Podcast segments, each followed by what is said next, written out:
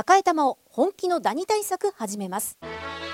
さよならダニーは家族に優しい殺虫成分不使用のダニ対策ブランドです。多くのお客様に支持されて日経セレクションで5年連続売上ナンバーワン。さよならダニー。私赤井が目印です。さよならダニー。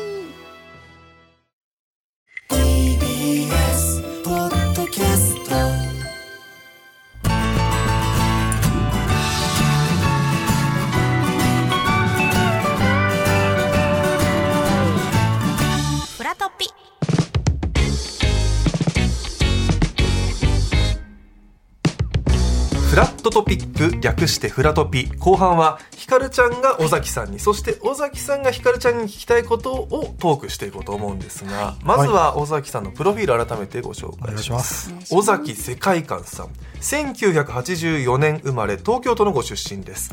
2001年にロックバンドのクリープハイプを結成。2012年にメジャーデビュー。ボーカルギター作詞作曲を担当されています先月10日には今のメンバーでの活動15周年を迎えたクリープハイプのプレイリスト企画「3940」がスタートしました、バンド活動以外にも2016年に小説「ゆうすけ」を発表し2020年「面影」が芥川賞にノミネートされました。また来月ですね3月7日には初対談集「実のある話と歯に詰まる私」が朝日文庫から発売となります。気になりますね、早速。変なタイトル大変なタイトル。えこの小説、はい。音楽活動に限らず、はい。こういう小説とか、本当に言葉を扱われるのがすごく、私は小崎さんのなんかこの言葉のチョイスがすごく好きで、はい。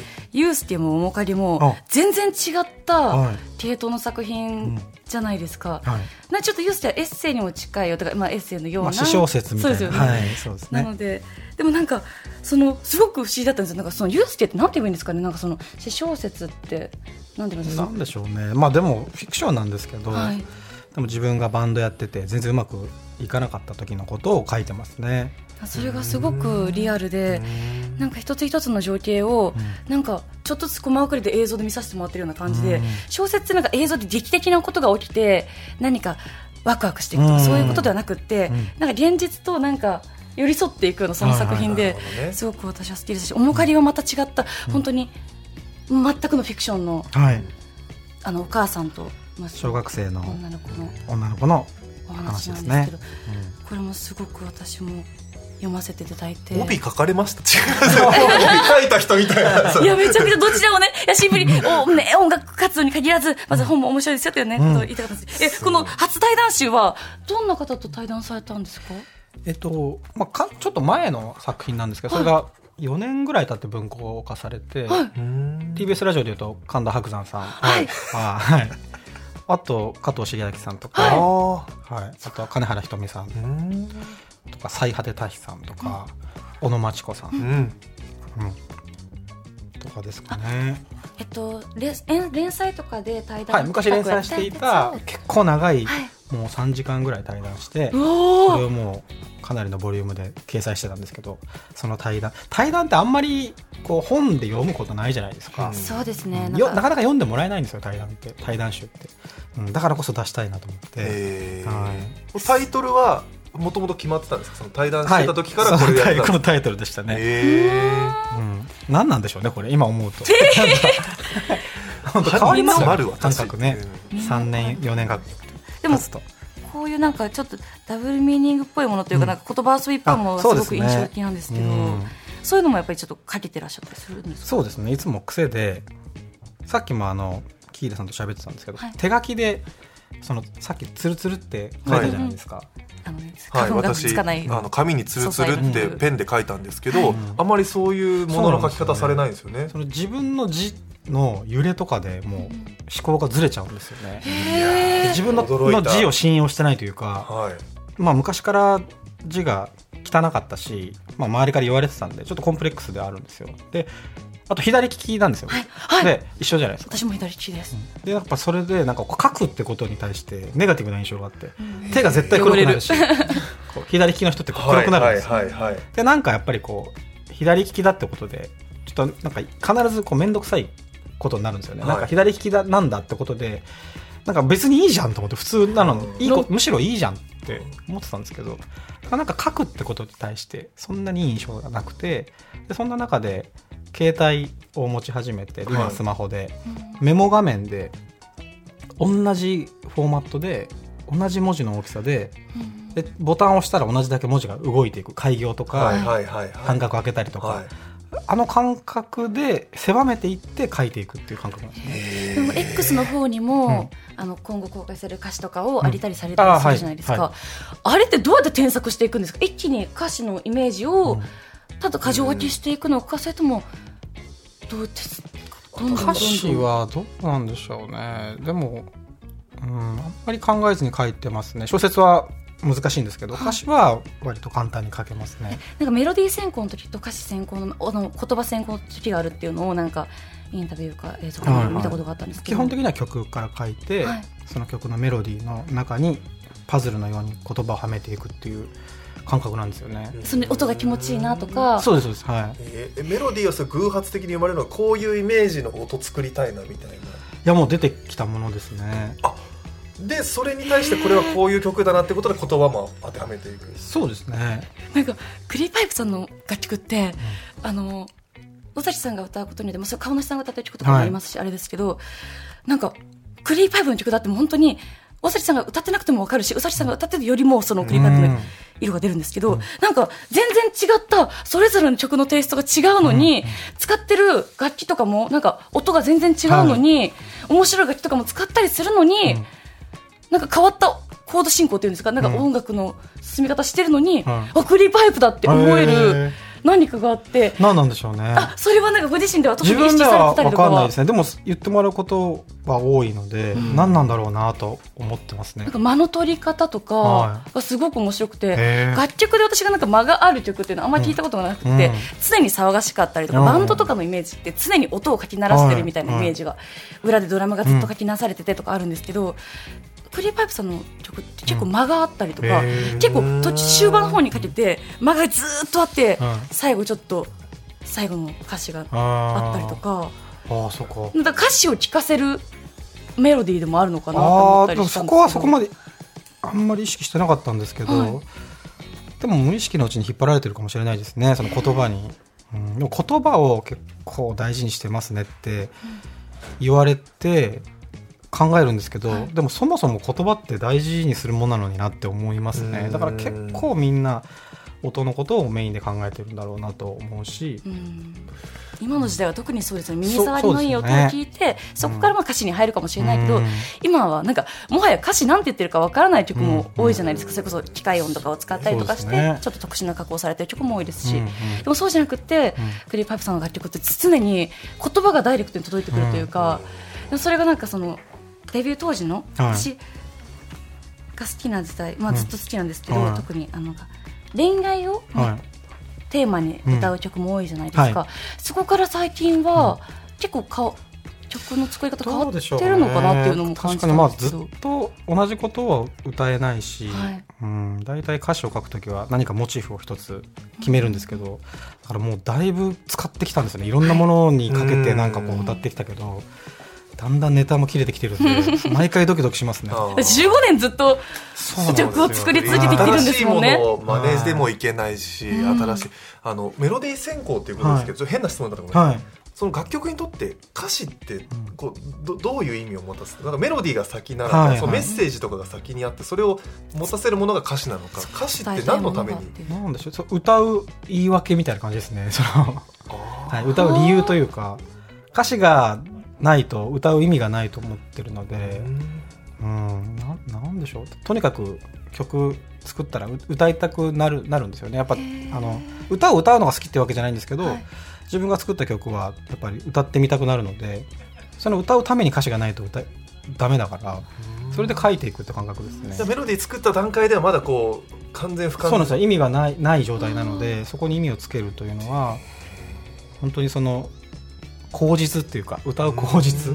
でもやっぱそれは絶対いいものじゃなきゃいけないから結構歌詞ってもうみんなすごいことだってこうお意味があるものだって思ってくれてると思うんですけど、なんかそこまでまだ考えてなくてか書いた後にどんどんこうこうやって喋りながら自分でも気づいていくっていう感じですね。取材を受けながらは雑誌で雑誌のインタビューとかラジオとかで喋りながらあこういうことなんだなっていうのが分かっていくので最初からこういう意味だって分かってたら多分そんなにいい曲じゃないんですよね。その自分でも分からない意味が分からないものができてないと人に届かないと思うんで最初からこれはこういうコンセプトでこういう理由で作ってるんだって1から10まで説明できてしまうものは多分もうあるものなんで世の中に。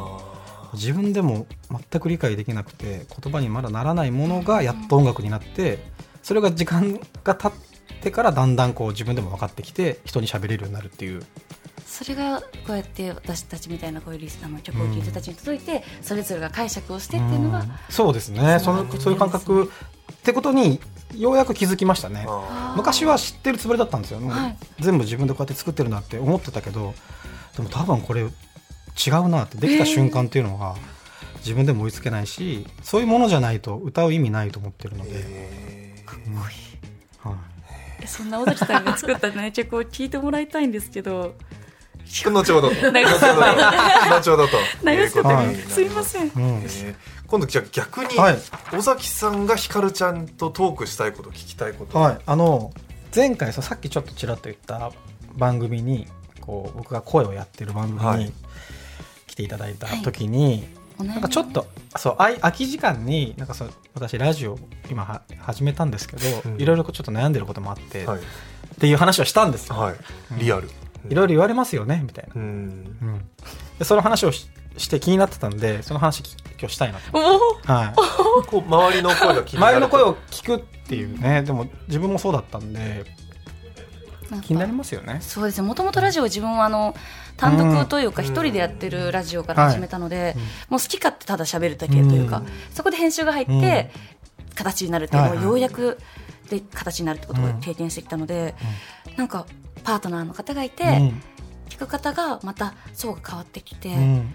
なんか一方的に喋るラジオ自分を伝えるラジオじゃなくって、人と寄り添うラジオっていうのを初めてやって、聞いてきたのもまた深夜ラジオだったし、なんかそのある程度この人がどういう人か分かってる状態から聞き始めるラジオが多かったからこそゼロから自分のことをしてもらわないといけないもしかしたら知らない状態から自己紹介なしでも、うん。あこの人のことなんとなく好きなんとか興味を持ってもらえるなんかその受け入れてもらえるじゃないけど常になんか、両手を広げていかなきゃいけない感じがすごく苦手。でもともと自分がそういうのが苦手な生きてるだけでもね、なんか本当に閉鎖的なタイプなので、どうやったらいいかが分からなくって、うん。ちょうど始めたてだったのでね、うん。そうあの先輩のね でも何も何もろくなこと言えなかったんですけどいやいやいねや。でもやっぱりそうですよね。このおひお昼とか朝の番組って全く違いますからね、うん。聞いてる方のこう感覚も違うし、うん。でも結構自分がやってる時はそのツイッターとか見て引っ張られちゃってたんですよね、はい。そのでもずっと番組聞いてツイートしてる人なんて変だからそもそも。ずっとツイートしてる人ですよ。もう実況みたいに。ででもその人たちの意見を見ちゃって引っ張られたりしてましたね。だからそこは良くなかったなと思ってちょっと分析的な話ですけど、はい例えばラジオを聞きながらスマートフォンで何かうん。行動を起こす人、はさらに書き込む人っていうと、全体の3分の1のまた3分の1ぐらいで、うん。そうですよね。多分本当一握りというか、うん。多分5%とか6%とかうん。そういうレベルだと思うので、そうなんですよね。だから貴重な意見だけど、うん。あんまりお飲みにしすぎるのもね、常にねそれは本当に。どどれに対しても。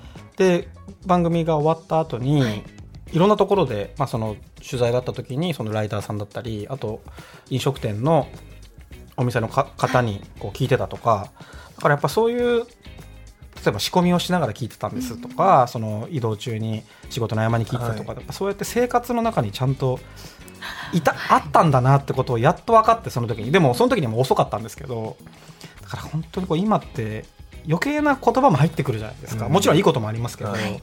そういう言葉との向き合い方は難しいですよね。そうでだからすね。そういうのがなかった時代のことが今想像できなくなっていて、そう SNS とかがない時代のラジオって例えばメールだけで、じゃああの聞いてる方がどう思ってるかっていうのをうん確認する、うん。うんそのしたいなって思いつつも、したいんですよね、でもやっぱり。うんそれこそだからそれはイベントとかで、よでもイベントでもまたそれは違うな、なかなかね難しいですよね。ラジオに限らずこうやって人の声を、そう曲を作られて、どう届いてるのかっていう反響って、今でももちろんねもうスターですからもういろいろ届くでしょうけど始められた当初とかはなかなかどう思われてるんだろうって。えでもその頃は始められた当初とかはそんなに声って気になるものではなかったですか？それよりも自分がやりたい音楽を貫き通したいっていう、始めた時でもやっぱり気にしてましたね言われたことは。でも最初は嬉しかったし全く誰にも相手にされなかった中で、まあ、文句でもいいから言ってもらいたいと思ってたのにだんだんやっぱりそうやって言われることが嫌また嫌になってきてこれはだから贅沢な悩みなんですよね。そうですね。確かに反応をもらえるってことだけども、うん。そうやって聞いてもらえてる人がいるっていうこうんとにもつながりますもんね。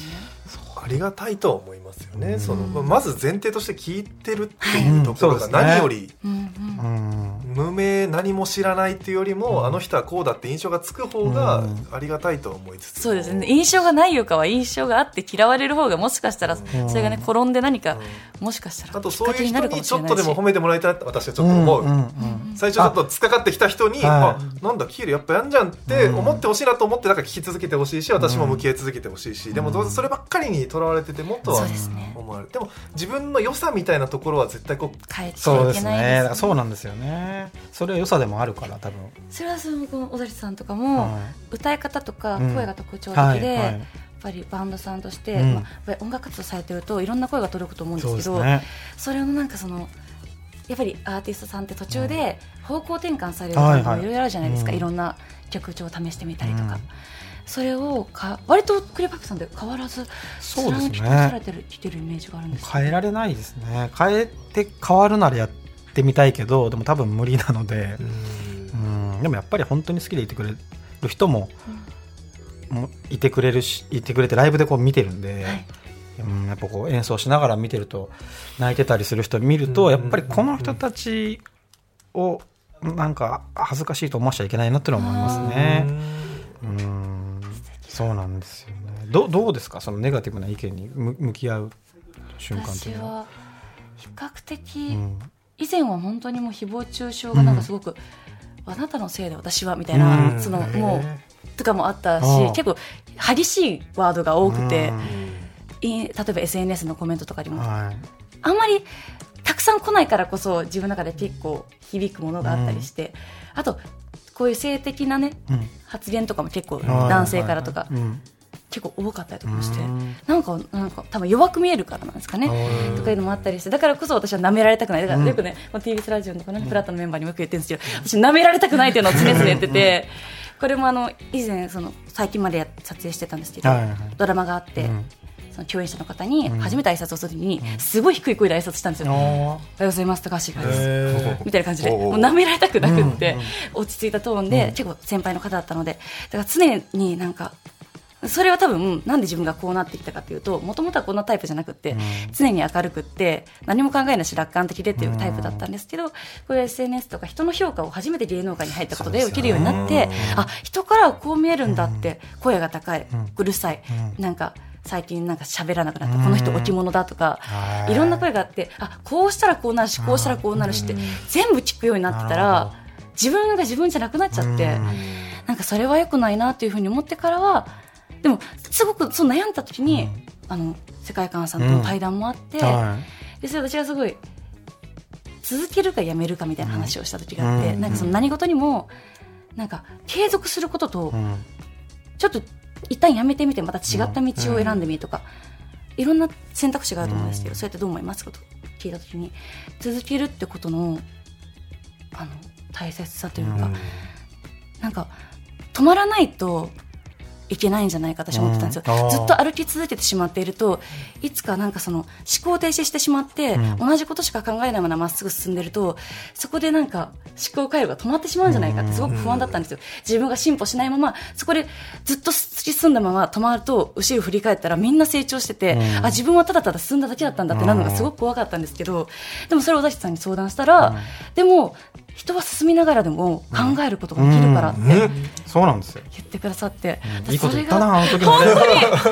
当に。よかった。すごく響いてて、私はすごい。今の自分にも響いたもんだって。自分で言いつつね、うん。時間を経て帰って長々と喋ったんですけど、うん。すごくその言葉が響いてたからうん、こうしてお話をねまた聞ける、ね、でも本当そうですよね。考えられる。うん、だからそうしてこう顔を知ってる人ちゃんと心から話した人の言葉っていうのを大事にしていくと、うん。また自分を見失わないんだなって今感じました、ね。私は音楽とクリーパイプさんとうん。小田さんに救われてます、なんでキールさん今いいところ持ってったんですか？なんか最後。ななななんか悔しいな。なんか、救ってったそうだよみたいな感じでまとめましたけど。やられた。いやでもいい話でした。ね いい話ありがとうございます。いい話でしたね。はい。グランドトピックでした